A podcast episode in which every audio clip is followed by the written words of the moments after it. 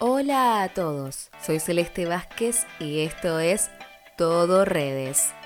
Este podcast se trata, ya saben, de la importancia que tienen las redes sociales en nuestras vidas, ya que muchas veces las redes son fuente permanente de información. Las tendencias de esta semana fueron marcadas por el deporte y la salud. Hablemos primero del deporte, de que el básquetbol está de duelo, ya que el domingo 26 de enero se supo que Kobe Bryant había muerto. El ex basquetbolista estadounidense y leyenda de Los Ángeles Lakers perdió la vida a los 41 años tras caer el helicóptero en donde viajaba acompañado de su hija Gianna, de 13 años, y otros 7 acompañantes más en la zona de Calabasas, California. Lo que era un viaje rutinario en helicóptero terminó siendo un triste final. El helicóptero se terminó chocando e incendiando. El suceso fue fatal para todos los pasajeros. Las primeras palabras de Vanessa Bryant, la viuda de Kobe, llegaron este miércoles a través de un mensaje en Instagram, en el que dio gracias por el apoyo recibido y pidió ayuda económica para las otras familias rotas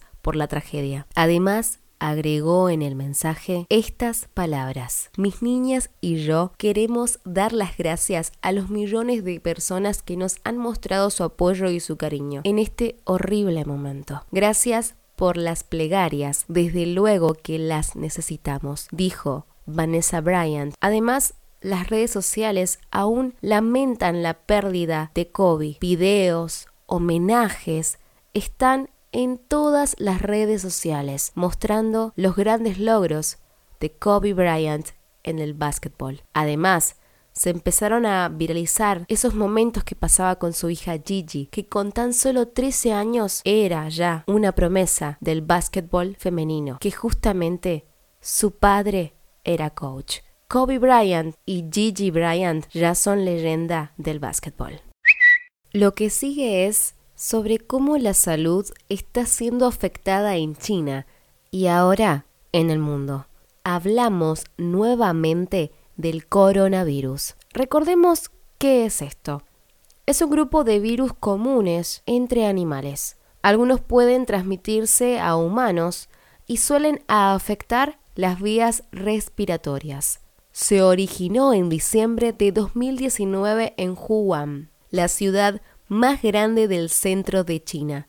Y hoy, enero de 2020, se propagó más, causó muertes y preocupación en toda Asia y el mundo. Anoche en Twitter circuló la noticia de que el gobierno chino confirmó que hay 170 muertes por el coronavirus en toda China y además que hay escasez de kit de prueba para diagnosticar el virus y se teme que no se haya reportado el número real de afectados. La Organización Mundial de la Salud dio la información que hay más de 7.000 infectados en el mundo. Además, agregó que cambió el riesgo de una emergencia global de moderado a alto. Y hace instantes, también, nuevamente, Twitter, la OMS, la Organización Mundial de la Salud, dijo que acaba de declarar que el brote de coronavirus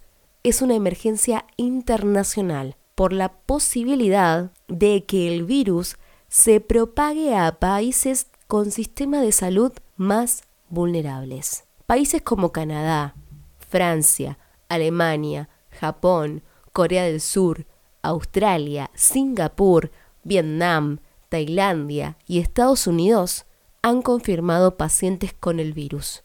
México y Colombia descartaron cualquier caso. Un poco tarde dio el aviso la OMS de la emergencia global, que ya es una alerta desde el día 1 que se supo que hubo más de 10 muertos en un momento sobre el virus.